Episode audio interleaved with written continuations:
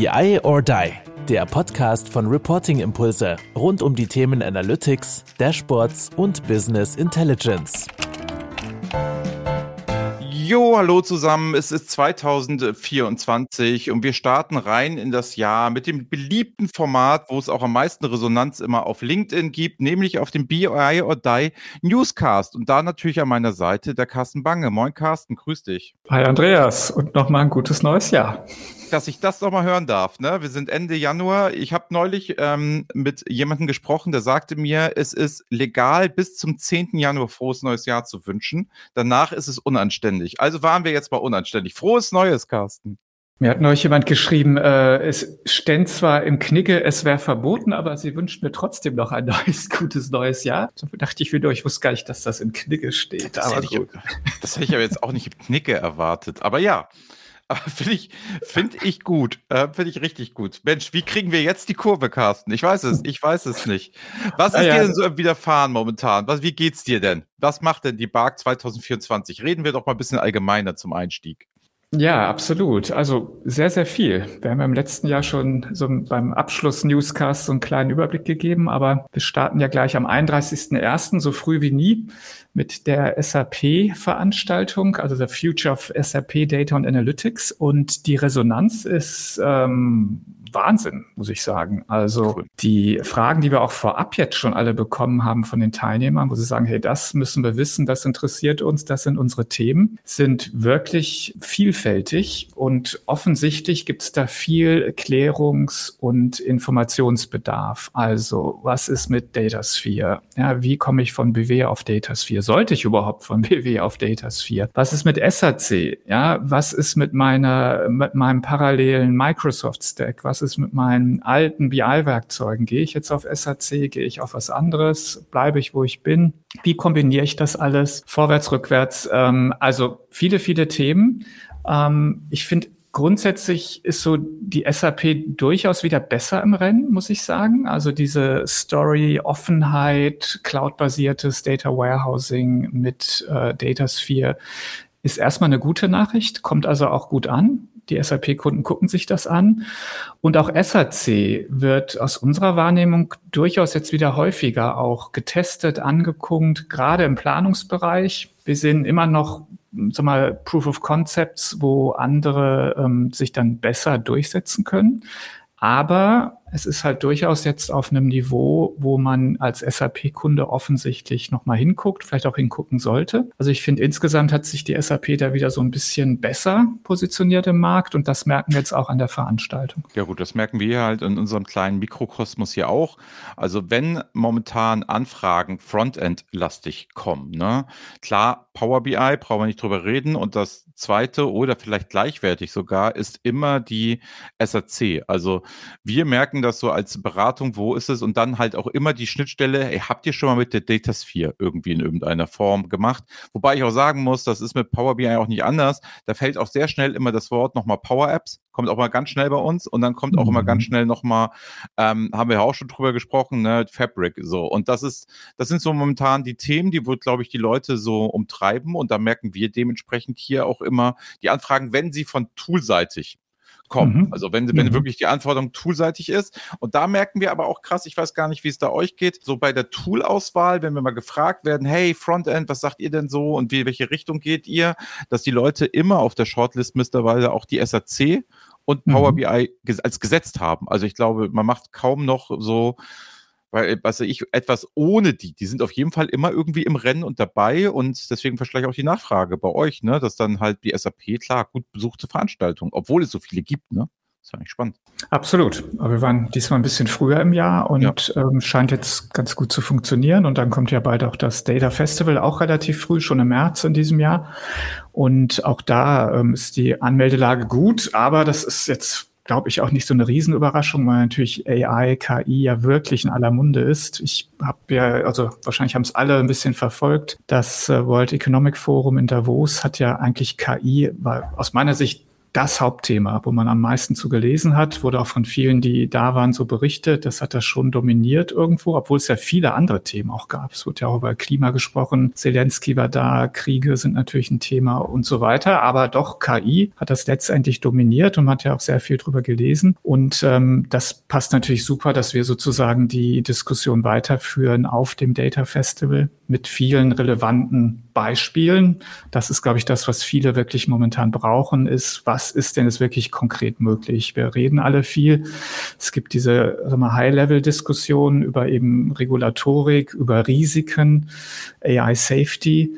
Aber was viele eigentlich ja auch umtreibt, ist äh, neben diesen Rahmenbedingungen, was geht denn jetzt wirklich? Ja, was ist denn jetzt bei generativer AI nur Hype und was können wir denn jetzt auch wirklich umsetzen und damit erreichen?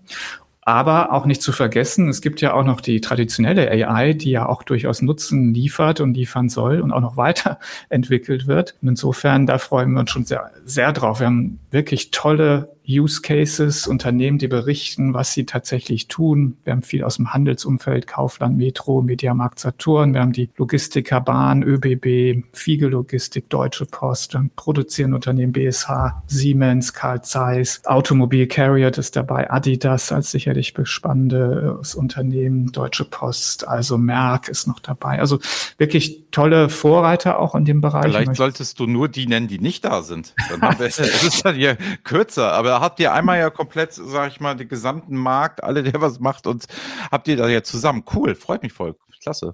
Ja, nee, das wird, das wird super, auf jeden Fall. Vielleicht in dem Zusammenhang, was äh, ich ganz interessant fand, war eigentlich dieser äh, vor dem, äh, vor diesem, vor dieser Jahrestagung in Davos hat der WEF diesen Global Risk Report für mhm. 2024 veröffentlicht. Da befragen die 1500, sie sagen Experten aus Wirtschaft, Politik und Gesellschaft. Und ähm, fragen eben, was ist denn, was sind denn die Faktoren oder die Themen, die jetzt substanzielle Krisen hervorrufen können? Und da war eben interessant, langfristig auf eins Extremwetter, aber so kurz, mittelfristig innerhalb der nächsten zwei Jahre war eben auf eins Missinformation und Desinformation ne, durch KI getrieben, vor eben Extremwetter oder gesellschaftlicher Polarisation, was auf zwei und drei gelandet war. Und das ist natürlich schon bemerkenswert, finde ich, bei all den großen Themen, die wir eigentlich haben, dass jetzt KI an quasi als Risiko Nummer eins gesehen wird. Ja, also das ist spannend, ne? dass man wirklich KI erstmal benennt, fand ich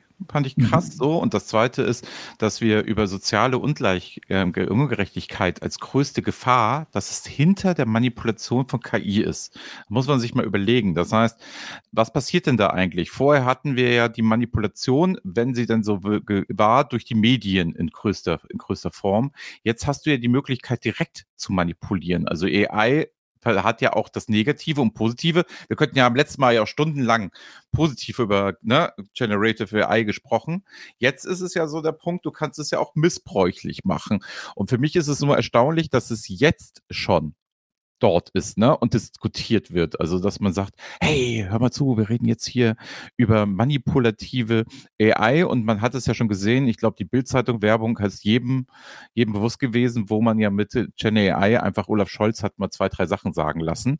Und da wussten sie es ja selbst wie Bildzeitung, dass die hat es eingeblendet. Hallo, das wurde mit KI gemacht. Hat mich gewundert dass sie es mhm. getan haben. Mhm. Aber es zeigt ja so ein bisschen, dass man das machen muss. Aber ich jetzt als Historiker muss natürlich auch sagen, die Leute hatten auch immer ganz große Angst bei der Missinformation und der Lesesucht, vor allen Dingen bei Frauen, als der Buchdruck erfunden wurde, gibt es große wissenschaftliche Abhandlungen darüber, wie gefährlich das sei oder Fahrradfahren, dass die Grimasse immer steht. Ich weiß, die Vergleiche sind nicht ganz legit und sie sind nicht ganz klar, aber man muss natürlich auch sagen, klar, neue Sachen, auch neue Gefahren und Bildern vertrauen wir ja heute auch nicht allen immer und die können wir schon seit 20 Jahren misleading hier bearbeiten. Dass jetzt Sprache, Authentizität, ganze Filme, ganze Nachrichtensendungen entstehen können, die bewusst falsch manipulieren. Das konnten Menschen vorher auch tun. Dafür brauchten sie keine AI. Das stimmt. Aber jetzt haben wir natürlich eine ganz genau. andere genau. Skalierbarkeit hier. Ne? Das ist genau das. Die Kürze der Zeit und die, jetzt kann ich einfach auf den Knopf drücken und es geht los. Mach mir das mal falsch. Das war halt vorher nicht so. Ja, also du hast natürlich jetzt schon eine ziemliche Reichweite und der, der, die Angst ist ja eigentlich das, was wir beim letzten Mal gesehen haben bei der Präsidentenwahl in den USA mit diesem Microtargeting auf Facebook. Ja. was ja ziemlich krass war, fand ich eigentlich, dass das jetzt halt im ganz großen Stil möglich ist. Ne? Und dass du jetzt eben alle möglichen real sehenden Nachrichten und vor allem auch Videos von Politikern oder anderen Menschen eben ins Netz in Umlauf bringst. Und es wird ja zum Teil auch schon getan heute. Aber das halt eben super einfach, super billig und total skaliert, also sofort mit einem riesen Effekt. Ich glaube, was äh, auch noch eine interessante Zahl war in dem Zusammenhang, warum das wahrscheinlich auch so präsent ist, ist, dass ja in diesem Jahr 24 wird in fast 80 Staaten äh, auf der Welt gewählt oder abgestimmt in irgendeiner Form. Das sind 4,5 Milliarden Menschen, die dieses Jahr irgendwo was wählen. Und das ist wahrscheinlich deshalb auch natürlich auch vielen präsent, ja, dass das eben ein Thema ist. Und äh, jetzt habe ich leider die Zahl nicht direkt hier, aber ich habe kürzlich gelesen, es gibt eine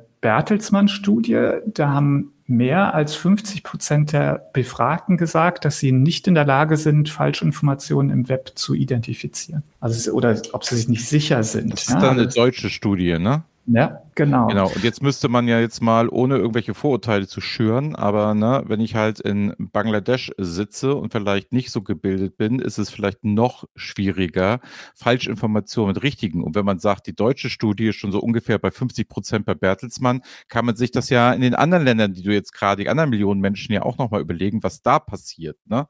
Wenn ja mhm. überhaupt gar keine Quellenkritik mehr da ist.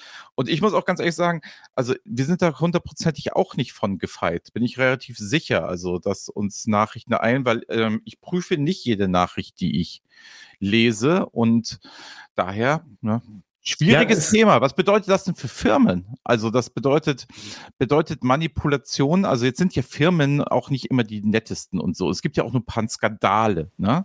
Mhm. Ähm, die können das ja genauso für sich nutzen, um Realitäten so zu bauen, dass sie es auch, ne? also du weißt, was ich meine. Das sind ja auch Möglichkeiten. Wenn du sagst, der Zugang ist leichter, ich kann es ins Internet senden, das müssen ja nicht nur die bösen Regierungen sein, das können ja auch böse Konzerne sein.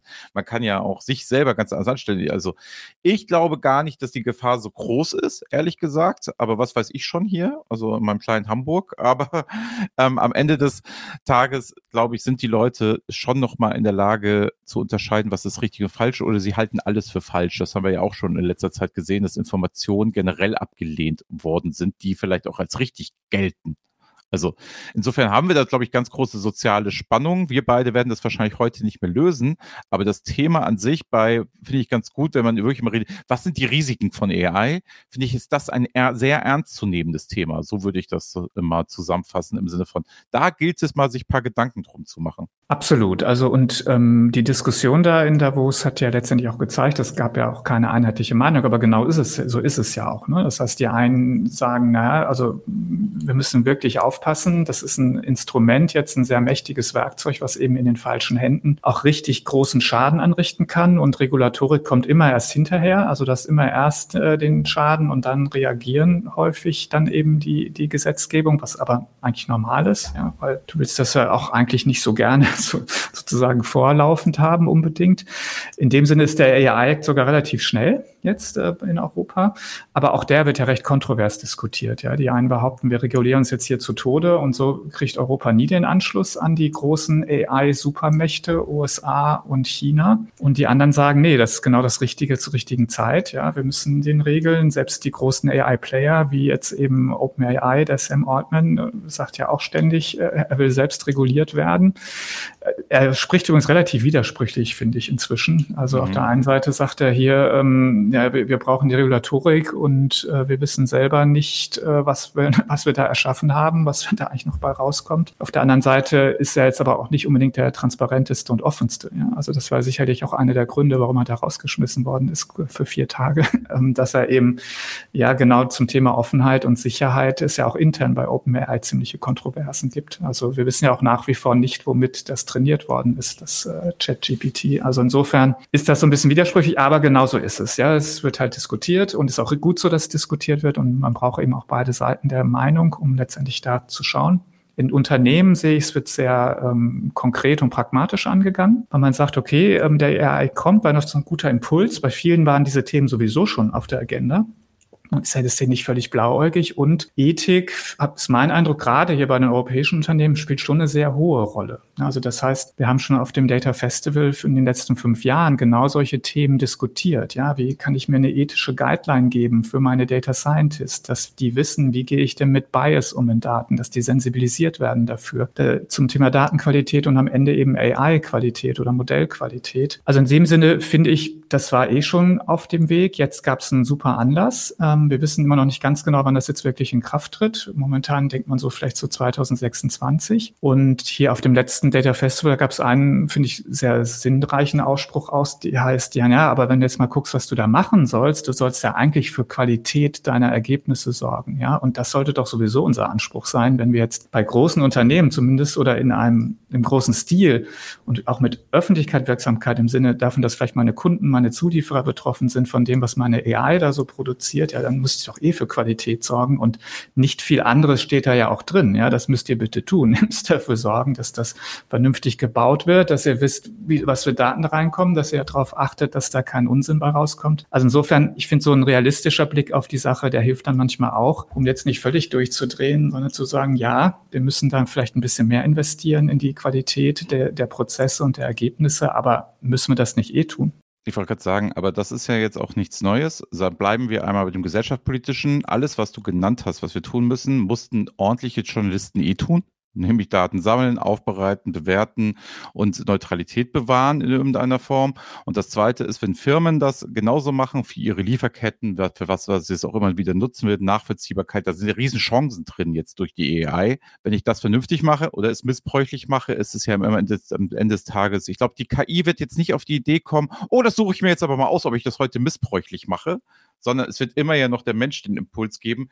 Problem, ich glaube, das Ganze am Anfang angesprochen, bei all den Themen, die wir hier machen, ist die leichte Skalierbarkeit, die auf einmal da ist und den Missbrauch so fördern kann. Ich glaube, das ist ja das, das Spannende, wie geht man da jetzt mit um? Und wir wissen ja auch selber, man kann immer sehr viel regulieren, ähm, ich habe auch schon mal gehört, dass nicht alles auf der Welt reguliert werden kann und auch mit wenig Erfolg und dass sehr viele kriminelle Machenschaften immer möglich sind. Und da bin ich mal sehr gespannt. Mensch, jetzt geht's mir ganz schlecht, Carsten. Wie kriegen wir denn da? Also, erst machen wir hier das frohe neue Jahr. Jetzt haben wir so gesellschaftspolitische große Themen, aber haben wir auch mal drin, weil es ist ja jetzt gerade top aktuell. Ne? Und nochmal spannend finde ich noch immer, dass die im Global Risk Report sagen, hey, AI ist ein Thema, das ist ja eigentlich die Sensation, ne? Also ja, das Bewerten ja. überlassen wir dann an der anderen Stelle mal vielleicht anderen Leuten. Schreibt es uns gerne in die Kommentare, weil das machen Leute auch gerne. Vielleicht mit ChatGPT automatisch schon. Das ist, funktioniert nämlich auch ganz hervorragend. Das sieht man immer sehr schön. Aber ja, gut, was haben wir denn noch? Was ähm, die ganze, das ganze Thema, ich habe gesehen auf LinkedIn, ne, Riesenthema, ihr habt mal wieder Power BI, ne, den Blog, die 100 Blogs habt ihr veröffentlicht. Das ist ganz schön, sag ich mal, für unsere Verhältnisse, die wir hier so haben, viral gegangen, ne? Also Absolut, also das war der, der Social Media Hit des Monats sozusagen. Also äh, wirklich zigtausende ähm, da, die sich das angeguckt haben. Und äh, das Witzige ist eben äh, aus der ganzen Welt. Ne? Wir haben das nochmal auch deutlich erweitert, ähm, haben jetzt gerade zum Beispiel nochmal Blogs, äh, eigentlich auch tolle Blogs zum Teil aus Südamerika mit reingenommen zum Beispiel. Und ähm, dieser wirklich globale Blick, ähm, ja, hat natürlich sicherlich auch nochmal dafür gesorgt, dass das höhere Aufmerksamkeit bekommen hat. Aber das muss man wirklich sagen, das war so der, der virale Erfolg des Bodats. Und ähm, es ist aber auch eine tolle Ressource, muss man natürlich auch sagen. Ne? Es gibt eben 100 äh, Content Sources nennen wir es, weil es ja auch nicht nur Blogs sind, sondern es gibt auch, was ich, YouTube-Channel und ähnliche Dinge. Und alle, die also jetzt Power BI eben sozusagen selber verfolgen oder was lernen möchten, finden da, glaube ich, eine super Ressource, also quasi so diese Meta-Ressource, um zu gucken, was gibt's denn alles, ja, wo kann ich was finden. Ja, und ich kann nur sagen, die Grafik ist ja witzig, ne? Also der habe ich ja Spaß. Das ist ja für mich so, denke ich mir, das ist halt cool gemacht. Ne? Also es sind halt erstmal unterteilt unter ne, Focus-Topics. Das finde ich auch relativ cool, dass ihr gesagt habt, es gibt halt DAX, Power Query und Reporting, dass ich so ungefähr einen, Anhaltspunkt habe, worum geht es denn da gerade. Ne? Das finde ich mhm. erstmal schön von der Selektion her. Ne? Dann auch, dass ihr logischerweise auch die Sprachen ähm, gemacht habt und was mich persönlich total freut, ich habe mir das natürlich auch angeguckt, also ich habe es ja auch gesehen, ne? Der mhm. Arthur König ne, von dem BI or Die Team wird sogar namentlich genannt mit seinem Channel Power BI or Die und da muss mhm. ich mich selber loben, den Namen habe ich mir ausgedacht. Ja, bravo. Also insofern, ich habe mich auch gefreut. Also ich habe es auch gesehen, habe es auch gefreut. Aber ich war ja schon lange Fan. Das ist jetzt mittlerweile ja auch schon drei Jahre. Ne? Das ist jetzt das dritte ja. Jahr, wie ihr damit geht. Ne? Also, ja. also insofern, das ist auch immer eine ganz gute Quelle. Was sagst du denn generell zu Blogs? Also ich weiß, das hat doch sehr, sehr, sehr viele Freunde. Ne? Bist du selber viel auf Blogs unterwegs, wenn du zum Beispiel unseren Newscast hier vorbereitet? Also bist du ein Blogmensch? Äh, nicht mehr so, muss man tatsächlich mhm. sagen. Ich finde, das ist eine Möglichkeit, Content zu veröffentlichen, äh, gerade wenn man so Artikel macht. Das heißt, wir selber machen das auch, ähm, aber man nennt es eigentlich kaum noch sogar Blog. Ne? Also es ist irgendwo einfach eine, eine Seite, auf der Content man eben Content bereitstellt. Ne? Genau, ja, so ein Content Hub oder Media oder wie auch immer. Also ich glaube auch, der, der Name selbst ist so ein bisschen ähm, weniger präsent. Diese Thematik, dass ich Content veröffentlichen möchte, ist sicherlich auch zum Teil in die sozialen Medien gegangen. Aber das auf der eigenen Webseite zu tun, ist natürlich nach wie vor für viele relevant und interessant. Also und ich würde mal sagen, so den Inhalt gibt es durchaus noch. Ähm, das, das Thema, dass ich jetzt quasi auf Blogs äh, unterwegs bin oder mir unbedingt selber einen Blog haben müsste, das ist, glaube ich, nicht mehr so stark.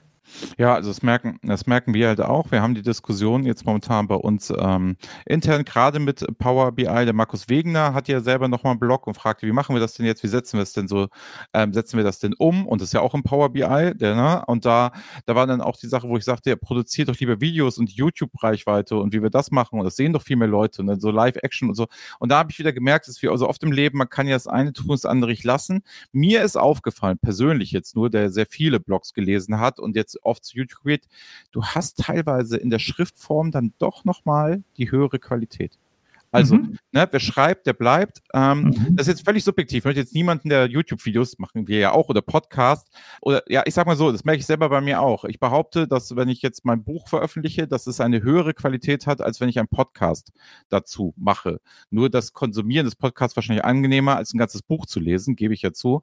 Aber da merke ich halt auch so, dass Schrift noch immer jetzt, also nicht mehr so en vogue ist, aber noch unterschätzt wird, als das ist dann doch nochmal, da, da hat der Mensch noch zweimal überlegt, bevor er das reingetippt getippert hat. Deswegen bin ich eigentlich auch ein Blog-Fan am Ende des Tages, nutze es aber sehr selten, ganz selten. Ich mache eigentlich überall komplett Social Media, Headline getrieben, kurz. Hm. Wo ja. wir bei Misleading Information waren, ne? Also wie, wie, man selber nicht davor gefeit ist. Ich meine, was ist denn die Quintessenz bei all den Misleading-Geschichten? Ähm, du musst ja am Ende, müssten ja eigentlich hoffentlich die Quellen gestärkt werden, die auch da für Qualität stehen. Und das müssten dann eigentlich ja genau die Qualitätsmedien sein, wie ich sag mal FAZ oder Süddeutsche oder ähnliche. Und ähm, es müssten dann eben auch die Marken sein in bestimmten äh, Spezialgebieten, so wie dann eben am Ende BI or Die oder Bark oder andere, ja, die dann eben sich wirklich bemühen, auch Dinge zu hinterfragen und nicht einfach irgendeinen Unsinn rauszuhauen. Und ähm, ich kann nur hoffen, dass es so kommt, ja, dass man vor lauter Informationen es immer schwerer wird, das zu unterscheiden und dann am Ende eigentlich ja den Quellen vertrauen muss. Übrigens, ich habe die Studie gefunden, das muss ich jetzt noch richtig stellen. Also Bertelsmann Stiftung August 23 war europaweit und die Kernaussage war 54 Prozent der EU-Bürgerinnen waren in den letzten Monaten häufig oder sehr häufig unsicher über den Wahrheitsgehalt von Informationen im Internet. Ja gut, waren unsicher. Die waren unsicher über den Wahrheitsgehalt. Ja, okay.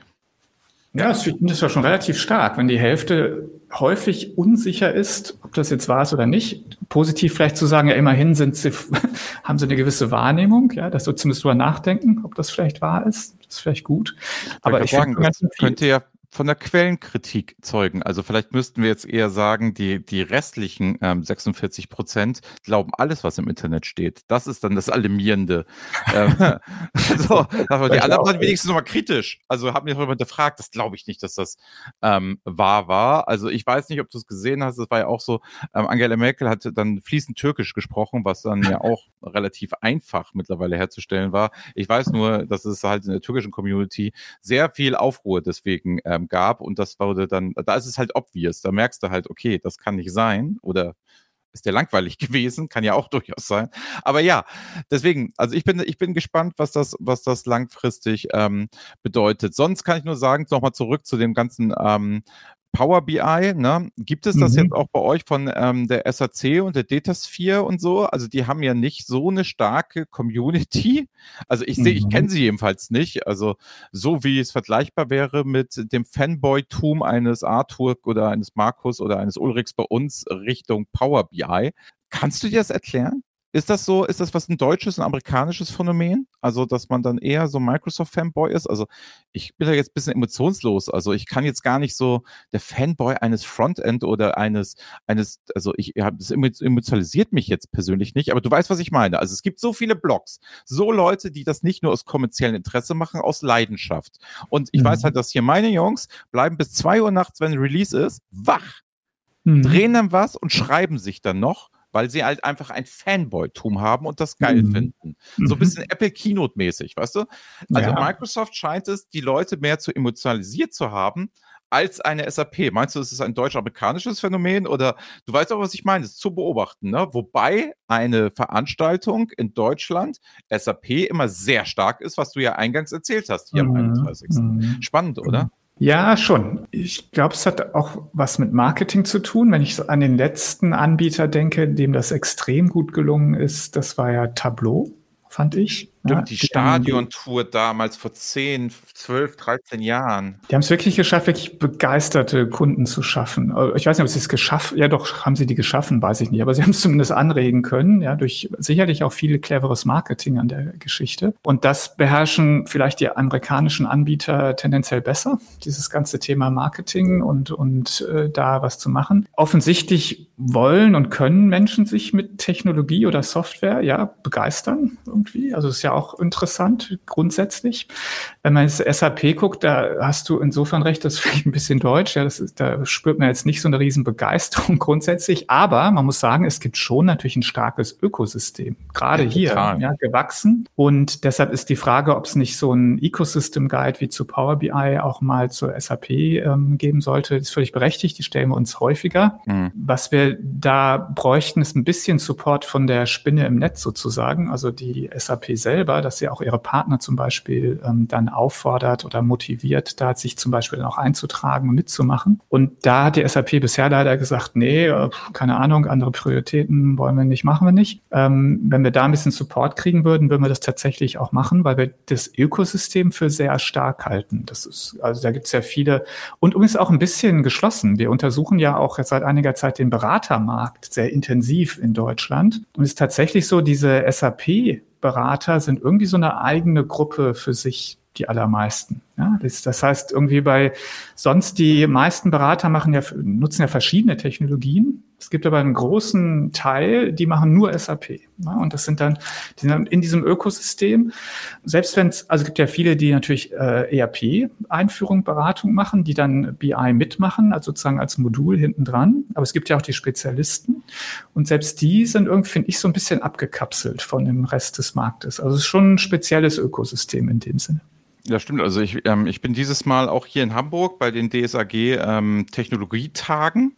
Mhm. Das ist auch ein gewisser Schlag vom Mensch. Grüße gehen raus. Ich werde euch interviewen und werde das machen. Aber wie du genau wie du sagst, ähm, da gibt es Leute, die kennt man vom Markennamen, selbst im Beratermarkt überhaupt nicht. Die werden aber von ihren Kunden geliebt, noch und nöcher.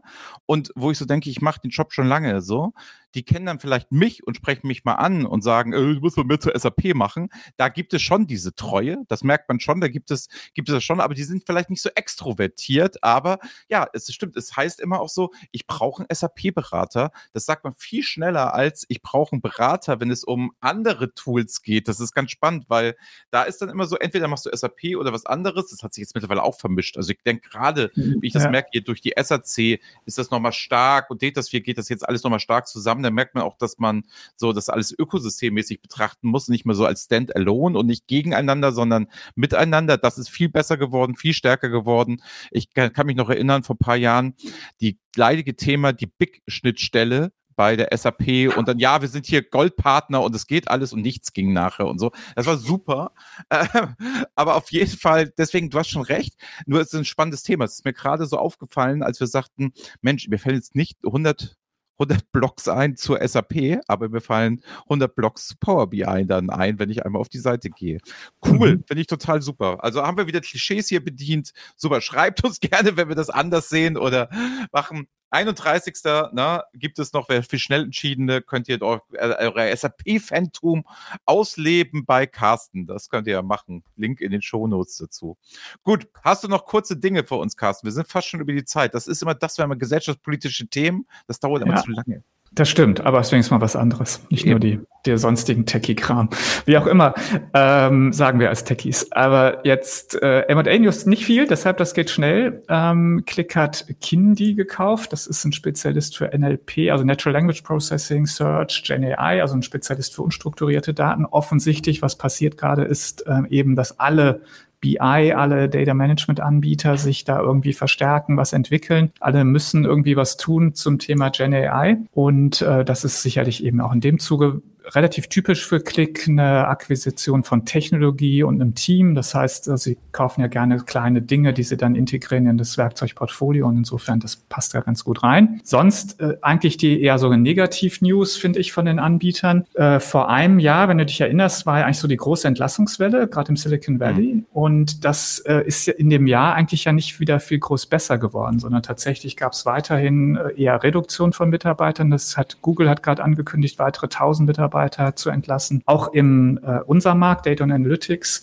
Alterix ist von der Börse genommen worden, aber auch eben mit dem Hinweis, dass sie gezwungen sind, eben zu reduzieren. Und Sisense war in den Nachrichten, ist ja auch jetzt vielleicht nicht so ein super bekannter BI-Anbieter, aber doch hat sagen wir, 150 Millionen Dollar ERA ungefähr. Also sozusagen durchaus einer der größeren in dem Markt. Und die sind erstaunlicherweise von 800 auf 400 Mitarbeitern geschrumpft innerhalb von zwei Jahren. Also Anfang 2022 waren es 800 Leute. Und das sagt natürlich schon einiges, ne, dass eben genau in diesem Segment es viele gerade echt schwer haben, ähm, weil eben, ja, haben wir schon oft drüber gesprochen, ne, Power BI so dominant auf der einen Seite, schwer jetzt da noch USPs quasi rauszuarbeiten als Anbieter. Das ist äh, eher tatsächlich, glaube ich, durch die Branche hinweg hat man eher so Nachrichten, dass es, dass die Anbieter gerade kleiner werden als größer werden.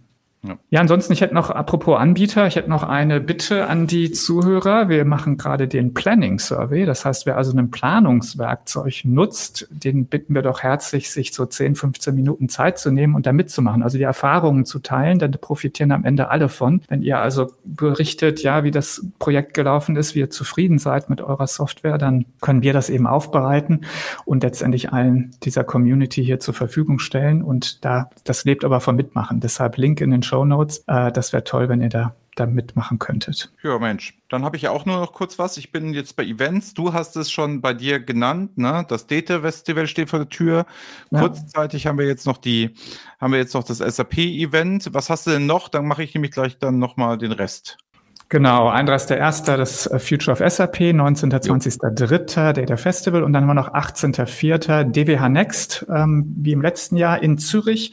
Da geht es vor allem um Architekturen, also der Weg zum Data Lakehouse. Wie mache ich das? Wie entwickelt sich das weiter vom Data Warehouse quasi? Data Fabric ist natürlich ein Thema. Also da äh, herzliche Einladung nach Zürich am 18.04. Ja, wir sind ähm, mit Board und PwC zusammen am 1. Februar in Frankfurt, am 8. Februar in Zürich und am 15. in Hamburg. Hamburg. Wir haben das hier medial mit äh, begleitet. Es ist auch ein bisschen das Konzept aufgesetzt im Sinne von, das wird Workshop-Charakter, wo es darum geht, die Leute mit direkt mit einzubeziehen. Wir haben auch Locations gewählt, wo es nicht vortragslastig ist. Wer da Bock hat, noch vorbeizukommen. Zürich ist nicht so gut besucht, aber Frankfurt und Hamburg sind fast schon ausgebucht. Also da bin ich ganz überrascht. Hamburg vor allen Dingen bin ich sehr überrascht. Hamburg geht ja immer schlecht. Also ich als alter Hamburger hier merke ja, das ist jetzt nicht so. Und da komme ich auch zum nächsten Thema. Ähm, wir machen einmal im Monat einen kleinen, wie soll man es nennen? den das so Level Up Monthly, heißt aber nichts anderes. Data Community kommt zusammen und immer ein Kunde kommt vorbei und kann eine Beratung kostenfrei abstauben. Das heißt, der kann sich hinstellen und sagen, ich habe gerade ein Problem und alle anderen, die da rumsitzen, können dann sagen, sie haben da eine Meinung dazu. Das ist ganz nett, da sitzen wir immer zusammen. Abends machen wir noch Betriebssport Bowling. Das gibt es in Hamburg, das gibt es in Stuttgart. Also wer Lust hat, kann da gerne mal vorbeikommen bei uns auf der Webseite. Das ist so ein bisschen immer Austausch und das haben wir jetzt letzte Woche gemacht. Das ist eigentlich immer ganz nett. Also ich bin da eigentlich ganz gerne. Und zu guter Letzt, Carsten, auch recht, recht herzliche Einladung an dich. 11. bis 15.3. machen wir unser Level-Up-Event Streaming. Und mhm. diesmal wird es nicht mehr einzelne sage ich mal, Vorträge geben, die so im Podcast-Format nachher hinterlaufen oder einzelne Gäste, sondern wir werden den gesamten Tag von morgens bis abends durchstreamen und dann werden Gäste immer zugeschaltet, die kurz 15 Minuten was machen. Aber wir nehmen uns das Vorbild aller Trimax, aller Monte, wer die vielleicht kennt, und sagen, wir ziehen einfach durch. Da steht man auch zwischendurch dann mal auf, holt sich einen Kaffee und es wird immer relevant bleiben. Es wird aber kein Programm als solches geben. Das heißt, man schaltet sich dazu und es wird fünf große Themenblöcke die fünf Tage geben.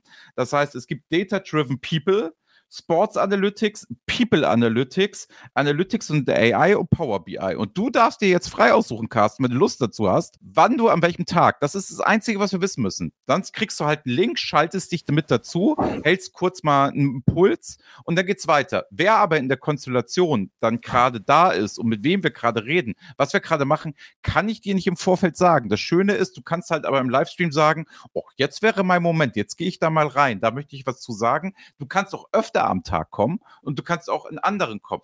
Ob das cool wird oder nicht, wissen wir nicht, aber wir laufen als PI or Die jetzt mal nach vorne und sagen, ähm, wir wollen nicht mehr klassische ähm, Events, das können andere tausendmal besser als wir, aber ich glaube, wir können diesen Streaming-Charakter ganz gut aufhalten. Also Kai und ich schwitzen schon, wir werden also brennen schon für dieses Projekt und haben da total Lust drauf, da mal andere Wege zu gehen und das zeichnet uns ja so ein bisschen aus und uns wurde in letzter Zeit dieses klassische Level-Up-Event, Frage, Antwort, Frage, Antwort wurde uns ein bisschen zu langweilig und jetzt haben wir gesagt, gehen wir mal den Weg. Ich bin ganz gespannt und aufgeregt. Ich auch. Das klingt total super. Data Driven ja, People, weißt du, ist mein Thema. Da komme ich gern mal vorbei. Hervorragend. Freut, freut uns sehr. Und wie das technisch alles läuft, wie das alles ist, erfahrt ihr natürlich dann auch in unseren anderen äh, Formaten. Bitte supportet das, weil das lebt natürlich auch ein bisschen von dem Risiko, dass ihr mit aktiv sein müsst und dass der Chat auch so ein bisschen lebt. Sonst sind natürlich der Kai und ich an einigen Tagen auch. Kleines Leckerli, wir haben einen MBA Sportsanalysten dort von den Minnesota Timberwolves, der erzählt, wie Sports Analytics in der NBA funktioniert. Wenn das nicht ist, Carsten, weiß ich auch nicht. Das ist doch ganz spannend und das ermöglichen natürlich solche Formate eher mal, als mhm. wenn wir jetzt sagen, das machen wir Präsenz oder so. Und da bin mhm. ich persönlich natürlich schon ganz aufgeregt, weil das interessiert mich mal richtig, wie die da arbeiten, weil die haben von allen das höchste Niveau von allen Sportarten, habe ich mir jetzt schon sagen lassen. Und mal gucken, was höchstes Niveau heißt. Ja, klingt total spannend. Cool.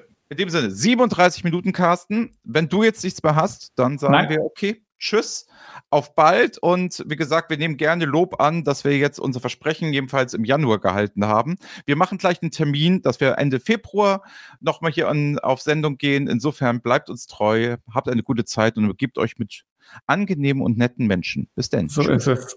Alles Gute. Ciao.